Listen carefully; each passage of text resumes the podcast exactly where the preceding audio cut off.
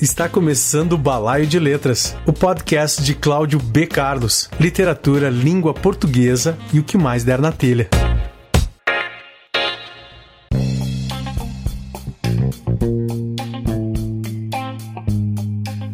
Programa número 20 e Love.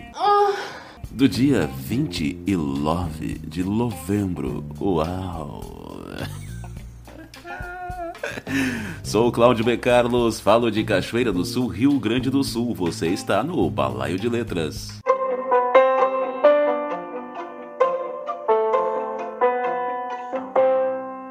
No programa de hoje.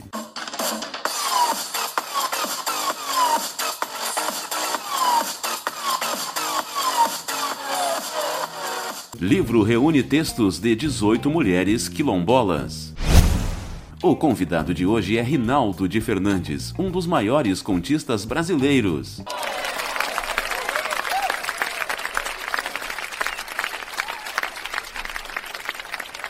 Rinaldo, meu bom Rinaldo, é um prazer recebê-lo aqui no BL. Agradeço, meu caro Cláudio, pelo convite honroso para participar do seu programa. Você que se, que se dedica às letras, você é um, é um homem devotado às letras, como poeta, é, como ficcionista, como uh, editor e agora também divulgador do trabalho dos colegas escritores. É muita honra estar aqui no seu programa. Espero que o público goste do nosso trabalho hoje aqui.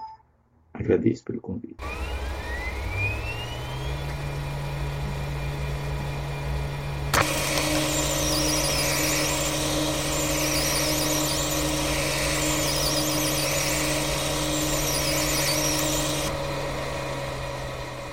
Balaio de Letras, literatura, língua portuguesa e o que mais der na telha.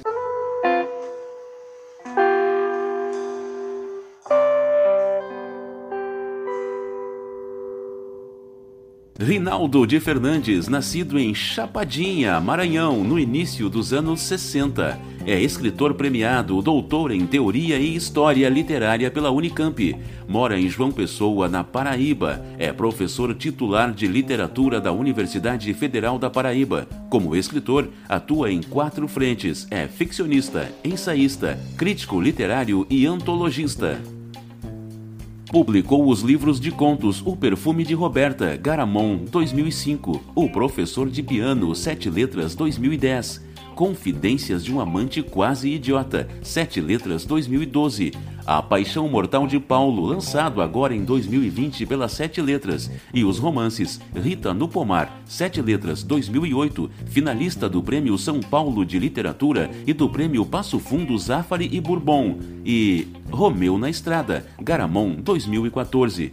Em 2016, publicou seus Contos Reunidos pela editora Novo Século. Em 2017, saiu a segunda edição do seu romance Rita no Pomar, também pela Novo Século.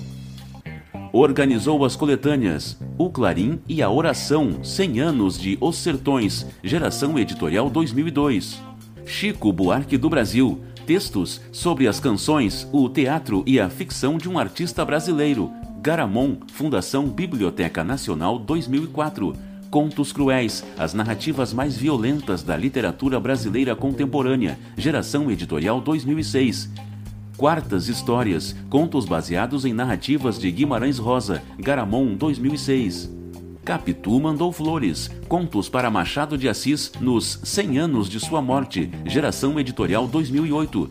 50 versões de Amor e Prazer, Geração Editorial 2012 e Chico Buarque, o poeta das mulheres, dos desvalidos e dos perseguidos, ensaios sobre a mulher, o pobre e a repressão militar nas canções de Chico.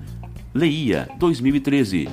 Atualmente é colunista do Jornal de Literatura Rascunho de Curitiba e do Correio das Artes de João Pessoa. Bom, eu sou o, o Rinaldo de Fernandes e, e eu eu sou maranhense, eu nasci num, é, numa fazenda de tios no interior do Maranhão, e isso nos anos 60, e é, é, em seguida fui morar na capital, em São Luís, onde fiz o jardim de infância, fiz, tive minha formação inicial nos estudos, e fiz o secundário. E, na sequência, já é, adolescente, já no, com 18 para 19 anos, eu fui morar na cidade de Fortaleza, no Ceará, é, onde eu fiz a faculdade de letras na Universidade Federal do Ceará e foi um momento muito importante para mim porque em Fortaleza eu convivi com muitos escritores, com muitos professores e jovens escritores que criaram todo um ambiente muito favorável para eu desenvolver algo que já tinha despertado desde a adolescência, ainda em São Luís, que era o prazer da escrita. Né? Eu já fazia anotações, tentava escrever crônicas.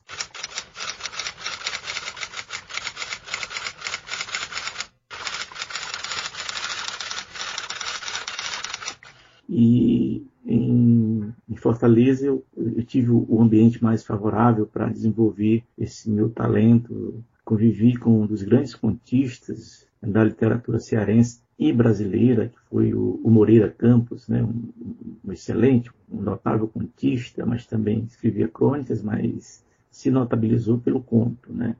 E ele foi o primeiro incentivador né, da, da minha, da minha do meu trabalho, já reconhecia em mim alguém que gostava muito de ler, de fato, eu lia muitos autores que ele recomendava, como o Machado de Assis, é, o Graciliano Ramos, porque ele era um, um, apaixonado, né? lia muito o Graciliano e me incentivava muito a ler o Graciliano. Também o Dalton Trevisan, grande contista paranaense, é, S. Queiroz, foram autores que o professor foi me, me recomendando e eu fui fui tendo o prazer de, de lê-los assim com muito com muita atenção, assimilando bem é, a escrita deles, a frase, o parágrafo, né, vendo a construção das narrativas, dos personagens, situações que eles configuravam, né? E foi uma motivação muito grande e, e essa convivência com o contista Moreira Campos é,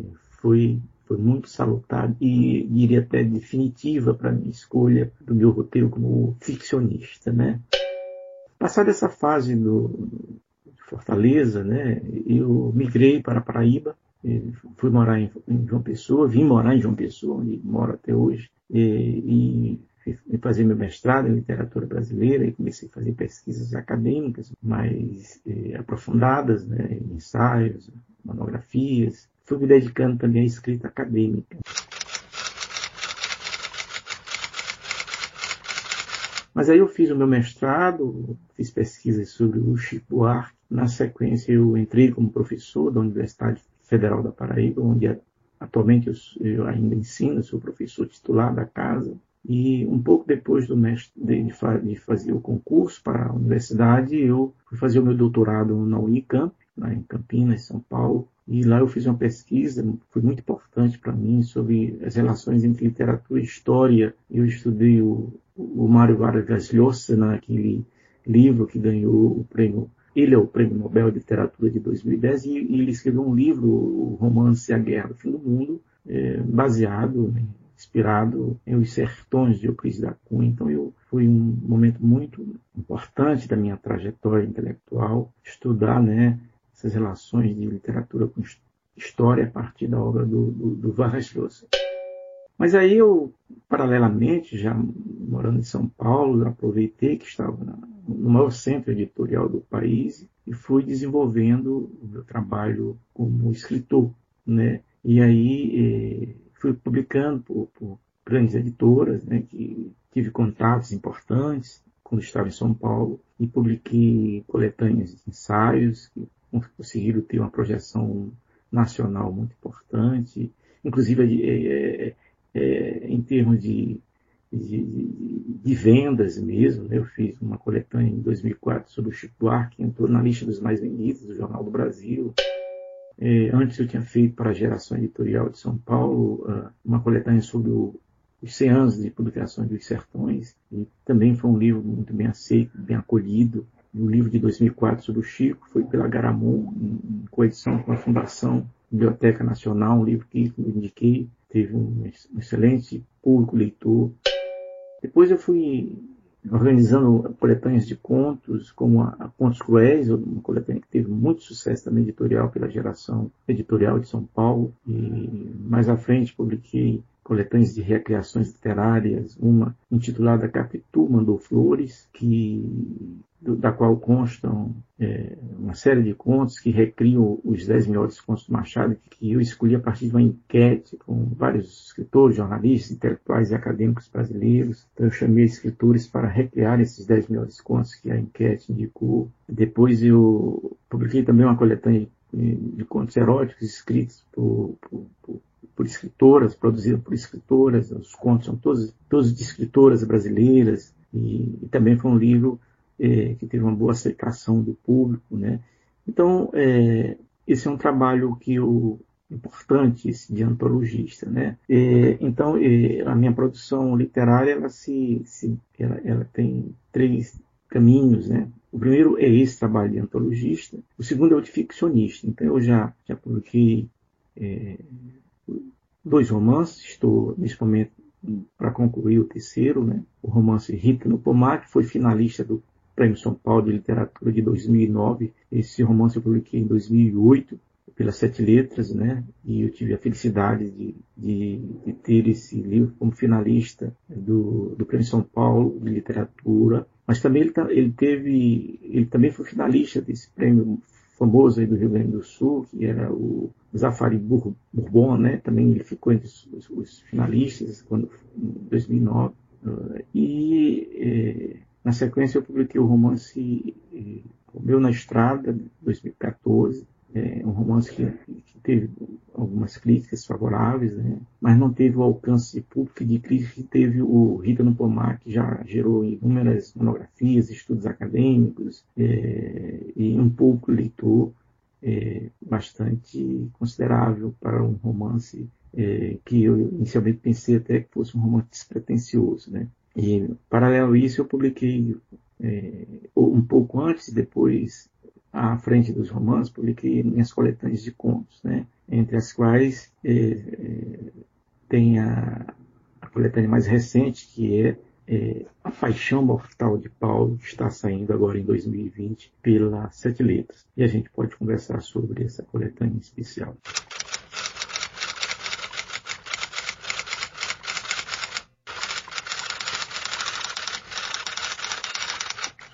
A terceira via do meu trabalho, que é o de ensaísta, crítico literário, né?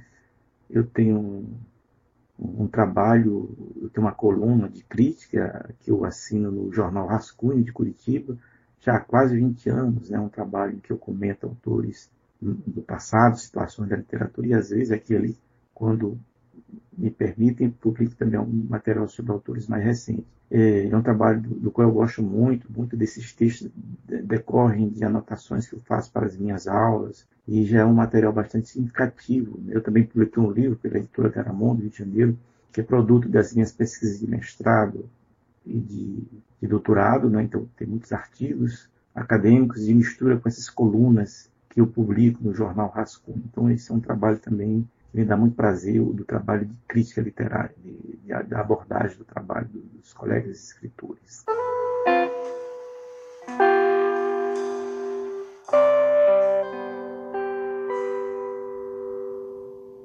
Mulheres Quilombolas, organizado por Selma dos Santos de Aldina, marca o lançamento do selo Sueli Carneiro, da editora Jandaíra. Em Mulheres Quilombolas, selo Sueli, Jandaíra, 168 páginas, 48 reais, vozes historicamente silenciadas encontram espaço para compartilhar saberes a partir de suas perspectivas. As 18 mulheres que compartilham a autoria da obra nasceram e viveram em comunidades quilombolas espalhadas pelo Brasil e contribuem com suas reflexões para tecer uma obra polifônica em torno do que é ser mulher e quilombola racializada e inserida em uma realidade praticamente ignorada pela maioria da população brasileira. Com uma pluralidade de eixos temáticos apresentados, de violência doméstica à educação, as autoras abordam a dureza de uma luta que se estende por décadas pela reivindicação de ações afirmativas e de direitos básicos, como o reconhecimento de seus territórios, ocupados pelos povos quilombolas desde tempos que se perdem na história deste país. A narrativa ressalta a urgência de tornar efetiva a legislação já existente que respalda os direitos desses povos, trazendo para a discussão uma pauta pouco mencionada na mídia e espaços de discussão. O livro marca a inauguração do selo Sueli e foi organizado por Selma dos Santos de Aldina. Balaio de Letras, Literatura, Língua Portuguesa e o que mais der na telha. Vamos colocar a correspondência em dia. Mensagem de Flávio Otávio Ferreira sobre o recebimento de Maravalha, o meu novo livro. Maravalha, uma novela grunge Galdéria. Meu livro está nas Minas Gerais, está em Araxá, está em boas mãos, está nas mãos de Flávio Otávio Ferreira, o poeta Flávio Otávio Ferreira. Diga lá, meu bom amigo. Correio Balaio de Letras. Cláudio, boa noite para você. Passando aqui só para te agradecer o envio do livro. Que maravilha, viu? Oh, gostei demais. É, o objeto livro ficou muito bacana. Que trabalho de design, cara. Gostei muito mesmo. Esses desenhos ficou muito massa. E também muito obrigado aí pela dedicatória, viu? Abração e boa noite para você. Até mais.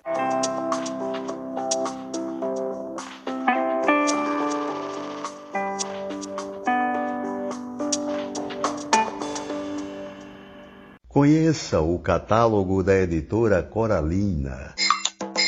Extemporâneo, de Delalves Costa. Poesia. O poeta Delalves Costa elabora seus versos com cuidado, fazendo uso de neologismos e valorizando as possibilidades do trabalho inventivo com a linguagem. Seu tema é o homem contemporâneo, sem rosto e sem identidade, escravizado pelo relógio, pela rotina, apátrida, insensível, cego diante do mundo que o cerca e da beleza do viver.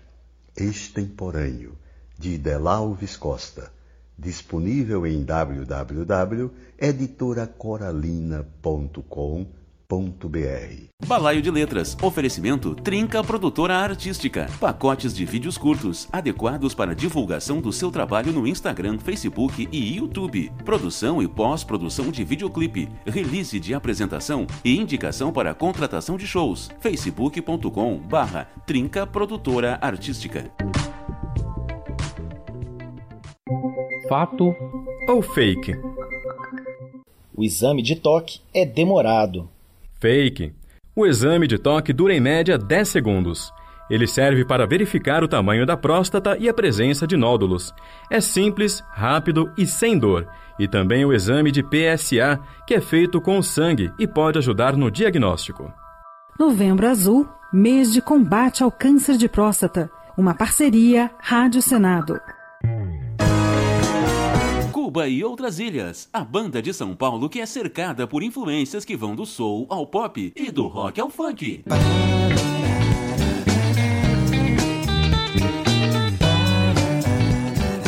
Lançou em 2020 seu segundo trabalho, Chuva de Inseto. Magnatas cheiram ouro, vestidos em. Disponível em todas as plataformas digitais.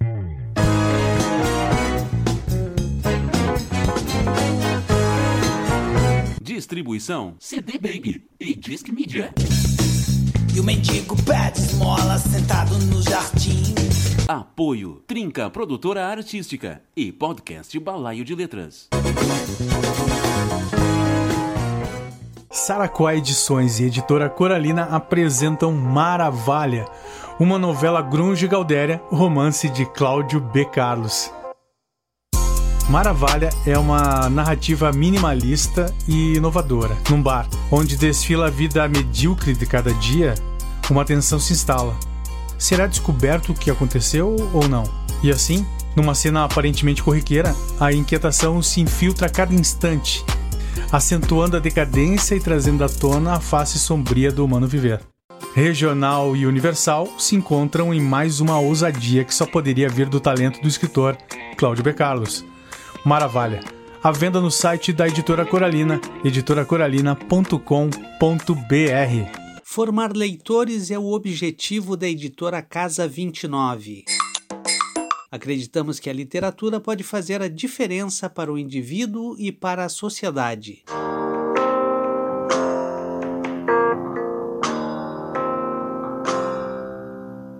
Nosso catálogo apresenta uma variada experiência literária. Conheça os livros em www.editoracasa29.com.br. Acesse, a casa é sua.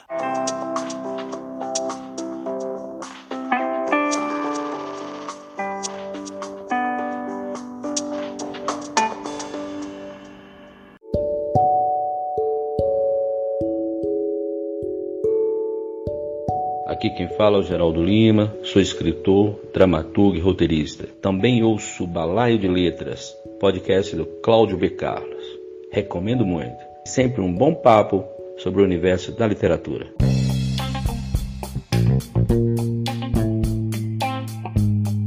Temos novo parceiro, novo amiguinho do Balaio de Letras, o Bully.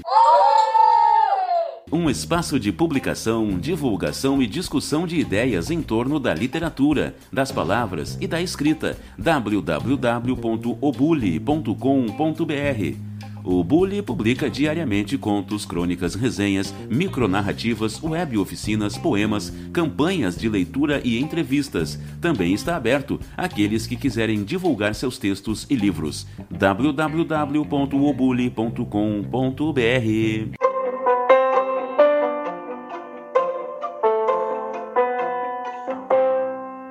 Concedi a entrevista ao querido amigo Chico de Assis. Participei do seu programa Café com Poesia da TV Assembleia de Maceió, Alagoas. A entrevista foi ao ar no dia 16 de novembro.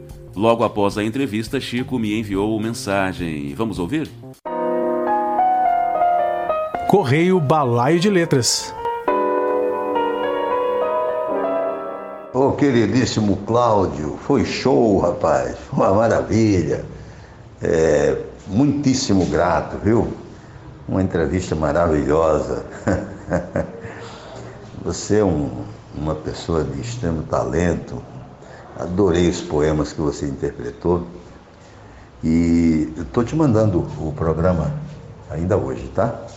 Eu vou mandar para você pelo zap, tá bom?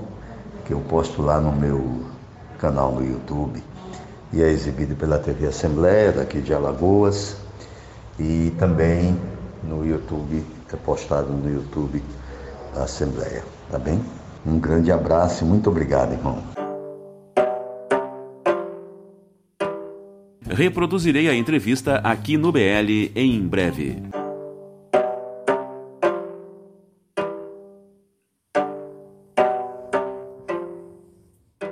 Enquanto o dia não chega, Enquanto o dia de reproduzir a entrevista aqui no BL não chega, é, vamos ouvir um... alguns trechos? Vamos lá. Está no ar o programa Café com Poesia. Hoje a gente recebe um convidado de lá dos Pampas, de lá do Rio Grande do Sul, um, um grande escritor brasileiro, editor, meu amigo, e é um prazer imenso recebê-lo no programa. Aqui a gente falando do Nordeste do Brasil, com o nosso queridíssimo irmão Cláudio B. Carlos. E aí, querido, muito obrigado por participar do nosso programa. Como vai, querido? É, eu acabo de lançar um, um romance, é, tecnicamente é uma novela. Sua construção poética também, você é um poeta, um poeta também maravilhoso eu tenho cada vez é, escrito menos poesia e os meus livros publicados por meios oficiais são todos de prosa. Muito legal. Por achar que o sofrer e o eterno não combinam, morro às vezes.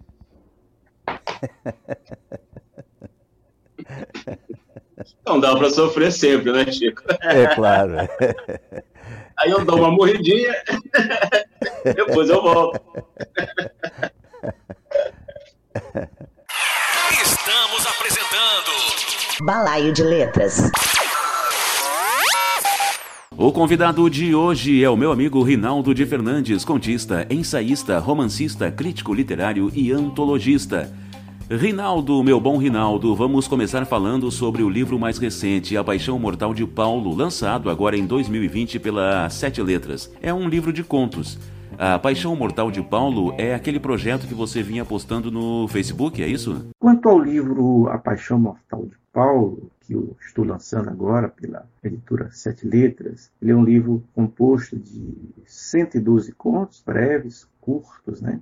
mini contos, né? em sua grande maioria. Só há um conto um pouco mais longo, intitulado Luana e Rosa, que foi um conto que eu escrevi a pedido da ensaísta gaúcha, né? querida amiga Regina Zilberman, né, professora aí da Universidade Federal do Rio Grande do Sul, que já me deu o, grande prazer de ter escrito o pós-fácil, aliás, um notável pós-fácil, para o meu livro de 2010, O Professor de Piano. Né? Ela faz um, um pós-fácil que me deixou muito acolhido, muito satisfeito, né? porque ela reconheceu no meu trabalho um trabalho de um é, são palavras dela, não sou eu que digo, é o próprio título do pós-fácil dela, trabalho de um mestre do conto. Quer dizer, não, não, pensei que chegaria a essa altura, mas é o que ela diz, e ela é uma pessoa muito séria. Quem conhece o trabalho da Regina Zilberman é um, é um trabalho muito sério, muito dedicado, uma grande pesquisadora, uma ensaísta notável, com um texto ensaístico dos melhores que temos no Brasil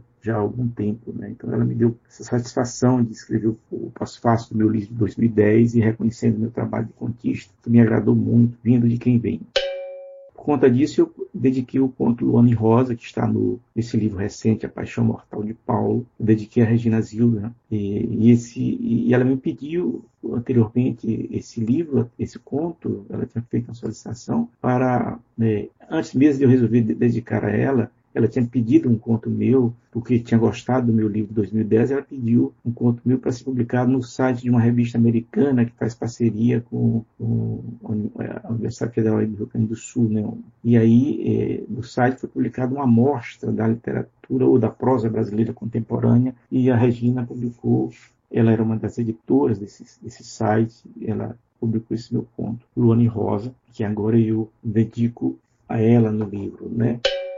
Bom, os meus contos do livro A Paixão Mortal de Paulo, eles, eh, eles transitam entre uma abordagem mais sociológica, que é um, que é um viés da minha conquista, né? uma, uma abordagem de viés até mesmo neonaturalista, mas também um, uma linha mais psicológica, de teor mais intimista e introspectivo, e há também narrativas que adentram o fantástico, né? Então, é um pouco esse o, a substância do livro, né? Então, os temas são variados do livro, eu acho que tem contos que tratam da violência urbana, é, do preconceito de classe, de cor, essa questão da degradação moral na vida brasileira, é, também temas de ordem existencial, desarmonias familiares, desencontros amorosos, paixões mal resolvidas, solidão, né? Isso que, que alguns chamam agora de amores líquidos, né? No mais, são contos também cáusticos, de temas líricos, poéticos, né? Eu acho que existe um, um, um sabor um, um, um, recheio de poesia nesses meus contos curtos, né? E eu acho que é por aí a linha do livro, o dado cáustico, o dado, o dado impiedoso e o dado poético, né? Eu acho que resume o, o que eu penso com o problema do o, como uma vertente principal do livro. E de fato, conforme você me pergunta, ele, ele originou de um projeto que desenvolvi inicialmente intitulado Livro dos Mil e Um Microcontos, e que eu escrevi de 2013 a 2016 no Facebook. Eu fazia três a quatro postagens semanais e na rede social. E fui escrevendo o livro, escrevi mil e um contos. Né? Foi uma verdadeira maratona, mas eu passei seis anos escrevendo esse projeto. Né? Três anos, né? desculpe. De 2013 a 2016. E veja que eu publiquei, eu, eu extraí dos 500 primeiros textos publicados nesse projeto livros, do livro dos mil microcontos, eu tirei é, dos 500 primeiros, eu tirei 112, que são esses contos que constam do, do livro A Paixão Mortal de Paulo. Né? Então, é, é, foi uma seleção muito rigorosa para o livro. Né? Eu, eu, você veja que de, de 500 contos eu descartei 378 né? e só escolhi 112. É, são, portanto, nesse livro eu reúno é, os contos que passaram e repassaram por inúmeras avaliações minhas. Eu fiz né, avaliações, reconsiderações. Então, o projeto do livro dos mil microcontos, ele tinha desde o início um propósito mesmo de ser um laboratório de escrita de contos breves. Era esse o propósito, de ter a recepção instantânea do público e, por conta disso, é, é, eu fazer uma seleção né, severa comigo mesmo é, para reunir depois o material em livro impresso, né? Mas o livro do o projeto do livro eletrônico que está disponível no Facebook, ele foi inicialmente eu considerei mesmo um projeto de literatura, um esboço, uma espécie de borrão, um, prime, um primeiro movimento para o texto literário, porque eu só realizei os contos depois que eu fiz a seleção e lapidei cada um dos textos que compõem Paixão Mortal de Paulo. Né? Mas como projeto de escrita, como laboratório de escrita, foi muito positiva a experiência de escrever os mil e um microcontos no Facebook. Concordo com a professora Regina Zilberman, você é mestre do conto. Aproveito para ler trecho do pós-fácil que ela escreveu para o livro O Professor de Piano. Em uma de suas conhecidas tiradas, Mário de Andrade sugeriu que conto é tudo aquilo que a gente chama de conto. A formulação tautológica, mais do que colaborar para a compreensão do gênero, expressa as dificuldades para definir uma forma literária que remonta às primeiras manifestações narrativas da humanidade. Encontra-se entre as mais diferentes culturas de todo o planeta e foi praticada pelos maiores gênios da escrita do passado estabelecendo uma tradição de continuidade que une o mais antigo de nossa história ao mais moderno do presente. Na ausência de um conceito mais objetivo e delimitado, cabe buscar como cada escritor exercita a arte de narrar histórias curtas, extraindo desse ato sua concepção de conto. A de Rinaldo de Fernandes se explicita em O Professor de Piano, já que o autor pratica a forma de modo seguro e constante do primeiro ao último texto do livro. Concordo. No início do livro A Paixão Mortal de Paulo tem o seu decálogo do verdadeiro contista que você já havia postado nas redes sociais. Você pode dizê-lo para os ouvintes do balaio? Sim, poderei ler com, com muito prazer o, o, o meu decálogo do verdadeiro contista para os ouvintes aqui do, do balaio. Item 1. Seja impiedoso. Se isso não bastar, cresça para a crueldade. Item 2. Dê capins ao bizarro. Item 3. Nunca conte a história por inteiro. Não bata palmas para o leitor. Item 4. Pegue à unha a palavra para a sua frase. Item 5. Não insista verso na prosa. O poema tem outra porta. E tem seis. Não seja um moralista, mas uma testemunha. E tem sete. Jamais se dê por satisfeito. Uma vírgula pode salvar um personagem. E tem oito. Você nasceu com seis pescoços. Ou Maupassant, Tchekov, Machado, Mansfield e Cortázar. Nove. Jamais dê ouvidos ao insulto. Isso dá um conto. 10. Seja impiedoso. Se isso não bastar, cresça para a crueldade. Número 5 do Decálogo. Não insista verso na prosa. O poema tem outra porta. Em sua visão de autor, você acha que não tem poesia na sua prosa? A visão do autor é uma, a do leitor, por óbvio, é outra. Eu vejo poesia em sua obra. Você mesmo disse aqui que os minicontos são recheados de poesia. Isso significa que você errou na mão? É, aqui mesmo em A Paixão Mortal de Paulo, só para citar um conto, o conto Chão tem poesia. Lerei Chão. Poesia para mim.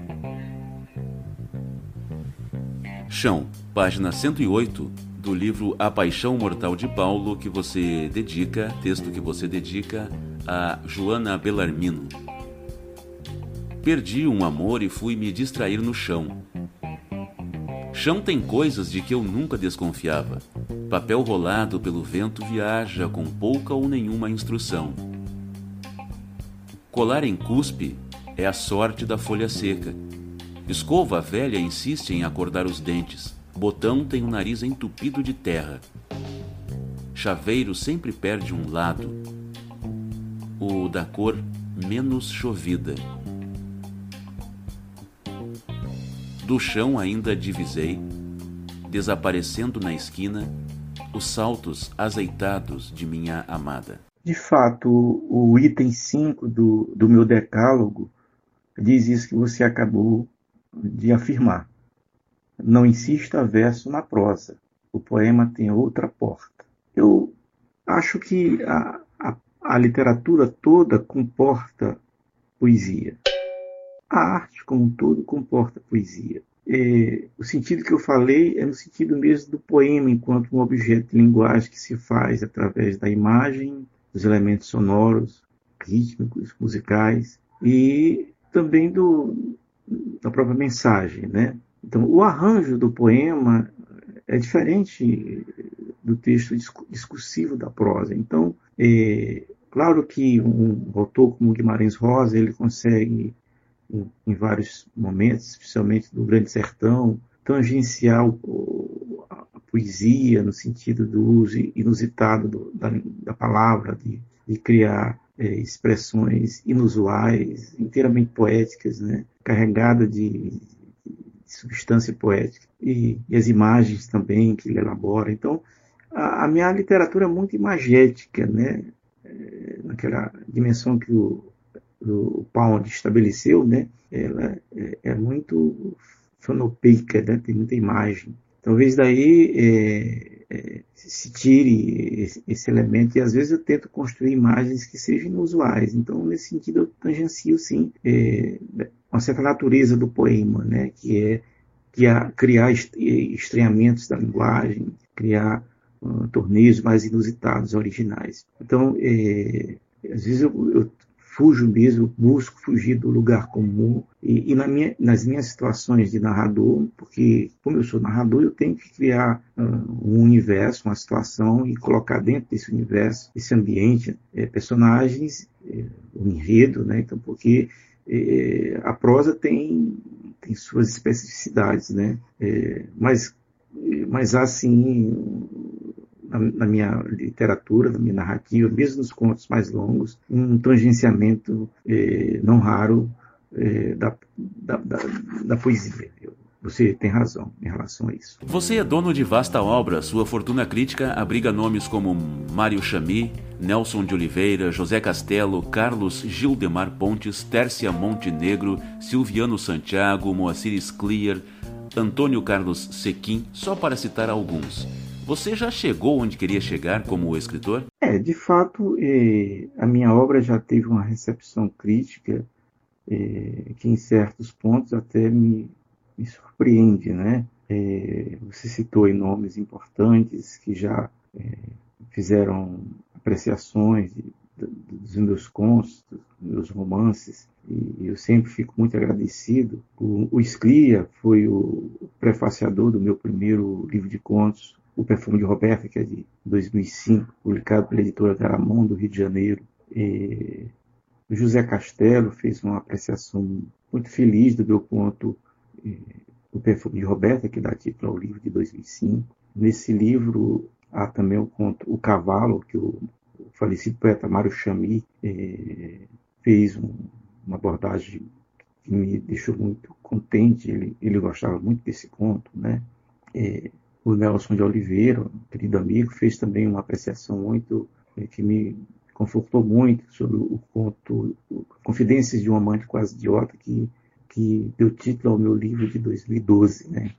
É, o próprio Sequim gostou muito do meu conto Beleza, que é um conto com o qual eu venci em 2006 o Prêmio Nacional de Contos do Paraná, que é, todos sabem é um dos mais tradicionais prêmios para o conto no Brasil.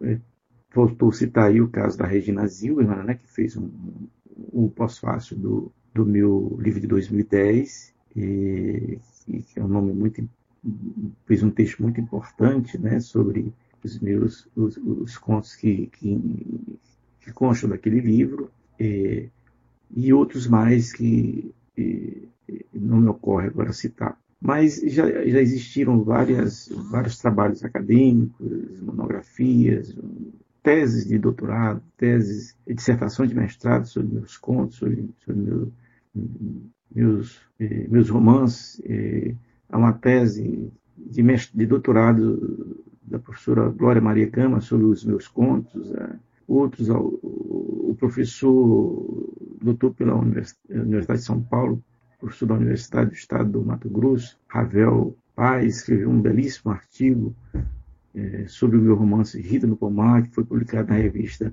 Remates de Males da, da pós-graduação em Teoria Literária da Unicamp. É, já tive resenhas da Silvia Marinetti, que foi um, uma tradutora para o que verteu obras de brasileiros para o italiano, escreveu uma resenha sobre Rita no Pomar. É, então, é, eu tenho tido a felicidade de ter realmente uma, uma recepção crítica que me, que me contenta. Mas, claro, todo mundo, todo escritor, ele quer ainda continuar, porque uma das coisas que mais realiza o autor é a criação. Enquanto ele estiver produzindo, criando, é, fabulando, construindo seus personagens, seus enredos, ele, ele está feliz. Eu estou agora para concluir o meu terceiro romance, estou num momento também de muita vibração, porque é, eu pretendo o ano que vem lançar esse, esse novo livro.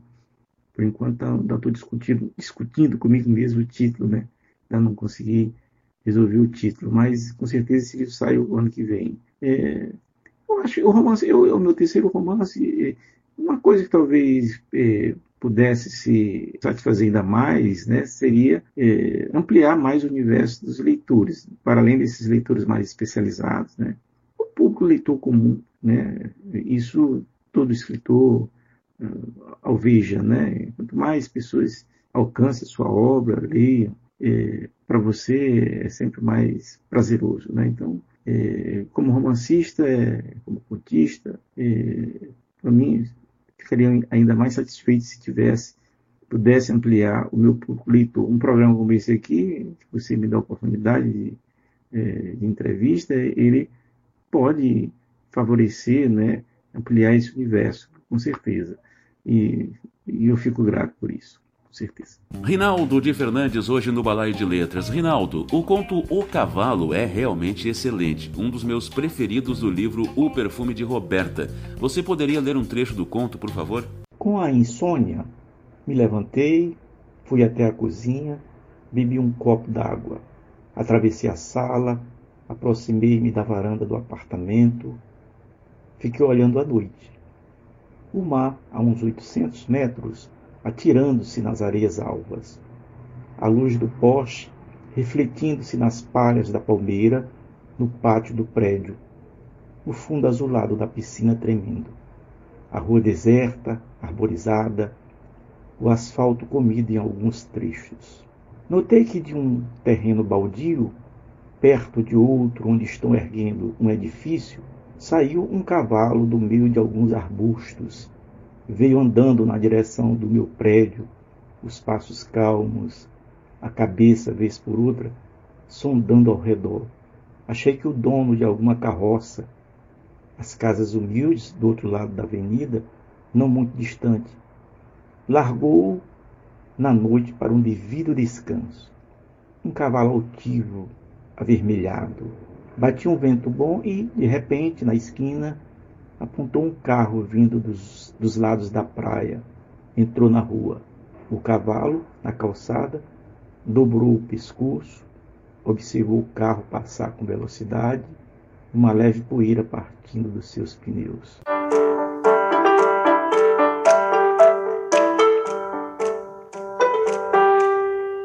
Eu agora lerei um trecho do prefácio escrito por Moacir Scliar para o livro O Perfume de Roberta, em que ele fala da poesia em sua obra.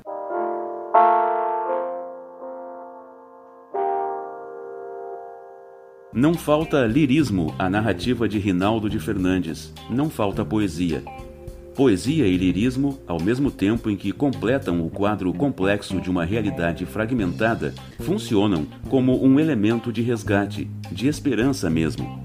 Esta esperança que mantém o brasileiro vivo e que mantém o conto brasileiro vivo. É mérito de Rinaldo de Fernandes ter contabilizado tantos e tão diferentes componentes, e é prova de seu talento as belas histórias que nos oferece. Rinaldo de Fernandes, como foi seu encontro com a literatura? Você se lembra do primeiro livro que leu? O meu primeiro encontro com a literatura foi ainda na, na adolescência, quando eu vivia no Maranhão. É, eu descobri na estante do meu pai, ele tinha uma estante razoável, com livros de história, com romances, toda a coleção do, do Jorge Amado, que minhas irmãs gostavam muito de ler. E eu descobri nessa estante as memórias, um livro do Humberto de Campos, que é meu conterrâneo, é maranhense, e que foi um dos mais importantes cronistas brasileiros e também foi membro da Academia Brasileira de, Brasileira de Letras. A prosa do, do Humberto de Campos me encantou, e o adolescente, aquela prosa fluida, comunicativa, poética, né, com imagens desconcertantes, metáforas muito felizes. E eu fiquei encantado com aquela maneira de ele escrever. Eu, eu bebia a frase dele, o parágrafo, assimilava bem o modo de ele conduzir né, a, a sua quase que conversa com o leitor, e aquilo me encantava. Eu, eu, eu queria chegar a escrever daquele jeito parecido. Eu ia para o caderno escrevia umas coisas, tentando emulá-lo, né?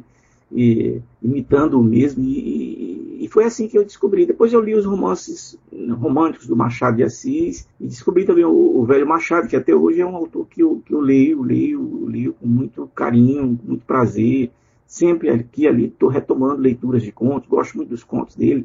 Já até organizei uma obra que está aí no mercado, né, que foi para a geração editorial, o, o, livro, a, a antologia, a que já me referi aqui nessa entrevista, é Capitu Mandou Flores, né, que são recriações dos grandes contos do Machado. Né? Então, e nessa antologia que eu organizei, inclusive esses 10 melhores contos, os 10 melhores contos que eu escolhi numa enquete, constam dessa antologia. Né? Então é sempre um prazer ler o Machado e isso eu descobri na adolescência.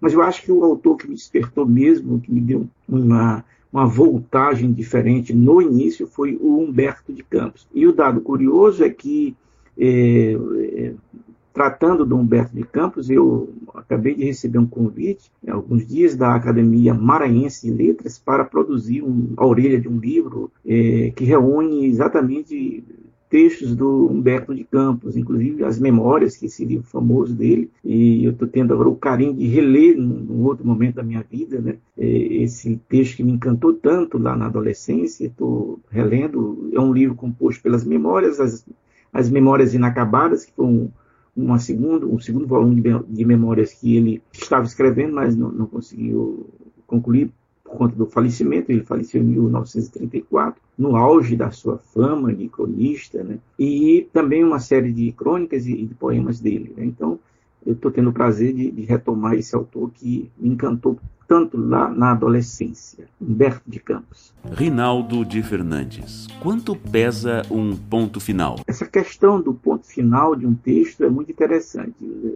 Eu me lembro quando eu concluí o romance Rita no Pomar, eu fiquei com um misto né, de, de saudade e de, de excitação pelo, pelo fato de ter concluído um, um, romance que eu passei nove meses escrevendo diariamente, com muita disciplina. Eu sou muito disciplinado intelectualmente e todo dia me sentava, eu eu só escrevo pela manhã, não consigo escrever em outros horários. Me sentava cedo e até meio dia escrevendo ali diariamente. Fiquei feliz quando deu o ponto final, mas ao mesmo tempo saudoso porque eu me desligava naquele momento daquele ambiente ficcional, daquela personagem que estava me, me conduzindo, né? E, porque há um momento, especialmente no, no, romance, em que você não, é, não conduz mais a personagem, a personagem é que te conduz, ela vai puxando fios, vai, e você vai, tendo, vai, sendo empurrado a, a a, ser, a, a segui-la, né? E, e, às vezes envereda por outros roteiros que você não tinha previamente eh, protocolado, de modo que a escrita do romance tem esse, eh, esse dado muito muito, muito interessante de, de, mover a fantasia e deixar e a fantasia te conduz mesmo. Isso acontece um pouco com um conto, um conto mais longo, mas o romance, especialmente, isso é muito constante, né? Também no segundo romance acontecia a mesma coisa. Então eu fiquei feliz, mas ao mesmo tempo saudoso de me desgarrar daquela personagem, daquele ambiente ficcional, daquele ambiente todo do livro, né? E, e esse, o ponto final sempre traz esse também essa, essa mistura de, de, sentimentos. A maioria dos seus livros saiu pela editora Sete Letras, não é? Qual sua relação com o mercado editorial? Sim, é, a Sete Letras já publicou quatro livros meus, inclusive o romance Rita no Pomar, que foi o finalista do Prêmio São Paulo, né? É, e, o, e o, o, livro de contos, o professor de piano, que é a crítica considera um dos meus mais bem, bem realizados livros, junto com o, o, Perfume de Roberta, né? E é, o Perfume de Roberta foi publicado pela editora Garamond, também do Rio de Janeiro. E o Jorge Viveiros, o editor lá das Sete Letras, é uma figura muito competente, muito sensível e faz um trabalho de, de escolha, de seleção de autores, ele não vai publicando qualquer coisa. Isso, para mim, é muito positivo para editoras de, de, menor porte, né, como a, a Sete Letras, que hoje é uma editora de médio porte, né, é, não é uma grife, não é uma companhia das letras, mas é uma editora que tem uma boa penetração de mercado, tem referência né, no mundo da literatura, exatamente por esse trabalho que o Jorge faz e, sua equipe, né, de, de fazer seleção, ter um rigor nisso, de se pautar pela qualidade do texto. Então, eu, quando eu publiquei, o primeiro livro que eles publicaram meu foi o romance Rita no Pomar, e me criou até uma angústia, porque eles passaram quase um mês para me responder e tal, e quando veio o e-mail dizendo que eles tinham aprovado, eu fiquei muito contente. Então, ela faz um, uma, uma distribuição mais modesta, né, mas faz, coloca os livros em livrarias, especialmente do eixo sudeste, sul, é, algumas coisas no Nordeste, alguns pontos do Nordeste, mas é, os livros ficam em todos os sites. Hoje é muito importante no mercado editorial a disponibilidade dos livros nos grandes sites de venda, né? no, na Amazon, na, na livraria da, da Travessa, na Submarino, nesses sites dessas, dessas grandes lojas de, de, de, departamento, Americanas, Carrefour, tudo isso. Então, é, os livros estão aí. O, leitor que tem interesse em, em, além do site da própria editora, que, que, que, dá um suporte excelente para os leitores. Quem quiser comprar qualquer livro da Sete Letras, é só, é só acessar o site deles. Ele, o livro chega rápido. Ele tem, tem uma equipe que faz isso de, de forma muito, muito dinâmica, muito eficaz. Né? Então, eu acho que o escritor precisa, de,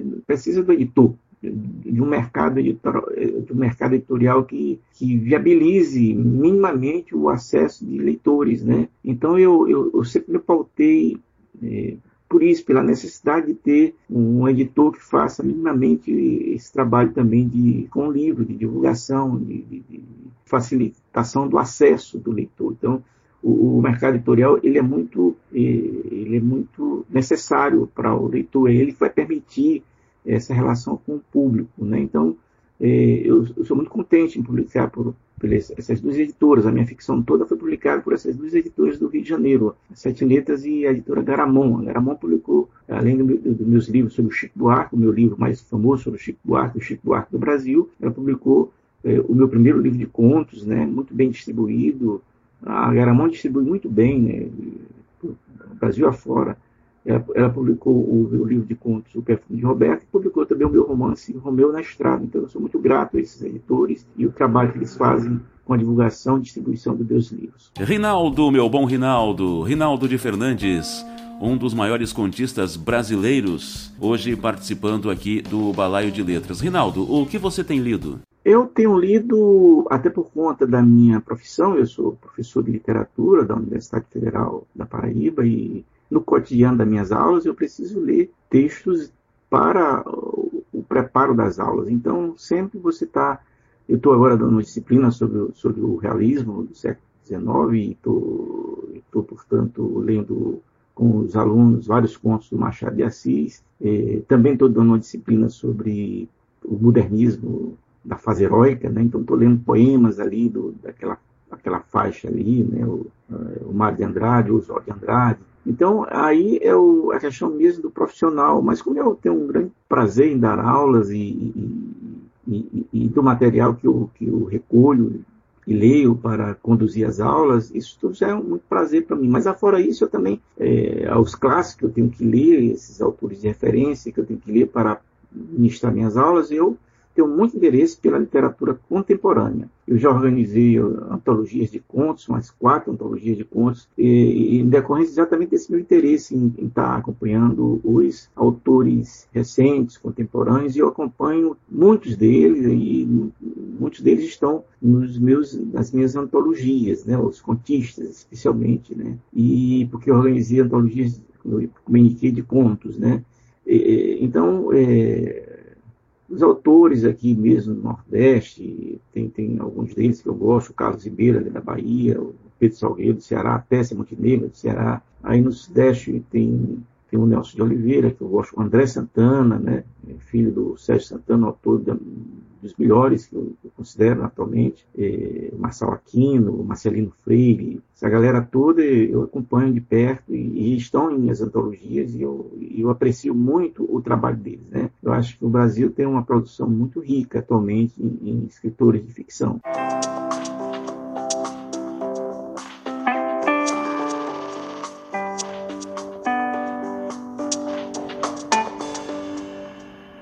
Conheça o catálogo da editora Coralina. Rosana Ramos apresenta Histórias com pé e cabeça. Literatura infantil. Na rua movimentada caiu um papel quadrado e na cabeça do menino era um chapéu de soldado. Histórias com pé e cabeça à venda em www.editoracoralina.com.br. Balaio de Letras Oferecimento. Rockpedia, a rádio rock da internet. Acesse rockpedia.com.br. O som é o limite.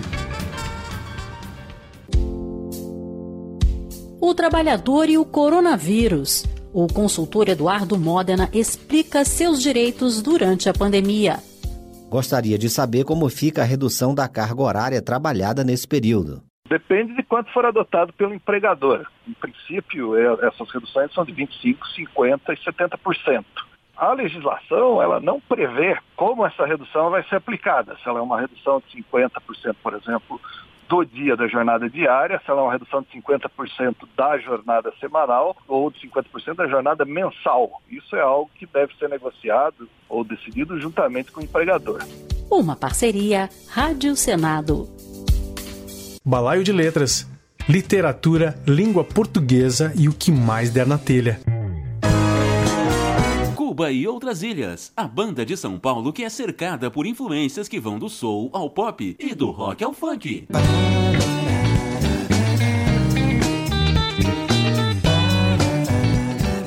Lançou em 2020 seu segundo trabalho, Chuva de Inseto. Magnatas cheiram ouro, vestidos em cetim. Disponível em todas as plataformas digitais.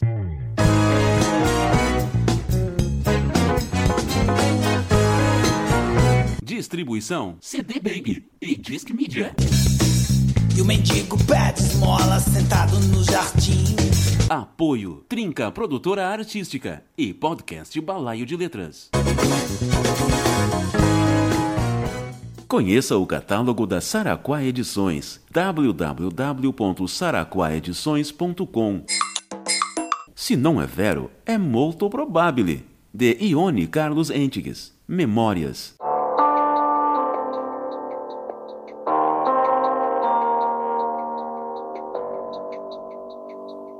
Garanta o seu exemplar pelo e-mail saraquaedições@gmail.com.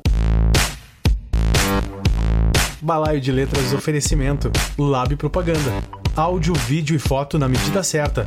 Acesse facebook.com barra Lab Propaganda.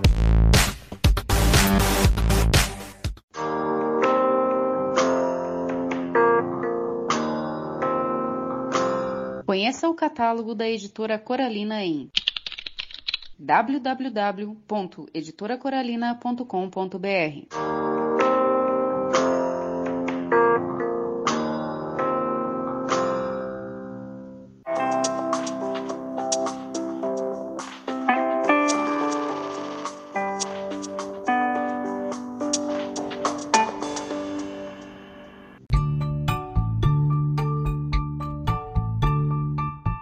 Aí, gente, Saulo Nelo, contista gaúcho, avisa. Em breve, reedição de meu livro Entre Sombras, graças a Cláudio Carlos e editora Coralina.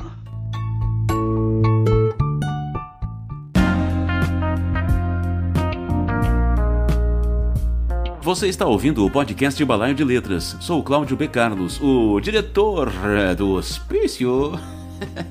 Sou poeta, contista e editor. Editor da editora Coralina e da Saraquá Edições. Hoje converso com um dos maiores contistas brasileiros, Rinaldo de Fernandes. Rinaldo, um contista contemporâneo que seja de sua predileção. Bom, um contista contemporâneo é, que eu admiro muito e que eu até fiz referência na, na pergunta anterior é o André Santana. Né? Eu acho que ele tem uma pegada que uma dicção ficcional muito muito impactante. Eu vejo nele influência até mais do Rubem Fonseca do que é, do pai dele, do, do, do, Sérgio Santana, né? o pai do André Santana. É, ele tem aquela coisa brutal né? do, do Rubem Fonseca, é, mas tem outros elementos experimentais que eu gosto. Então eu, eu indicaria o André Santana como um contista que eu admiro muito no, no presente.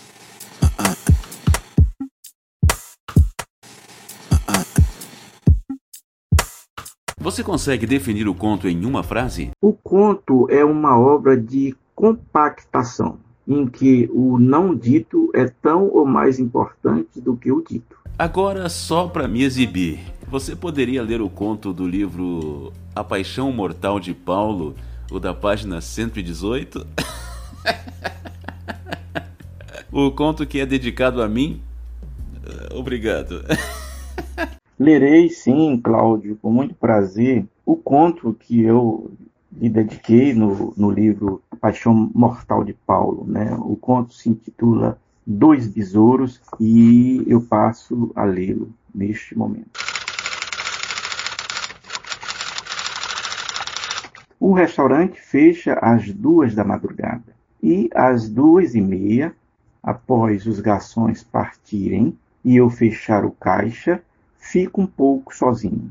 Aí me movo pelo salão, sento-me à mesa onde um cônsul costuma sentar com a esposa e diz seu vinho. Eu me sento na cadeira, tem noites que cochilo nela, que ele costuma escolher de frente para a janela.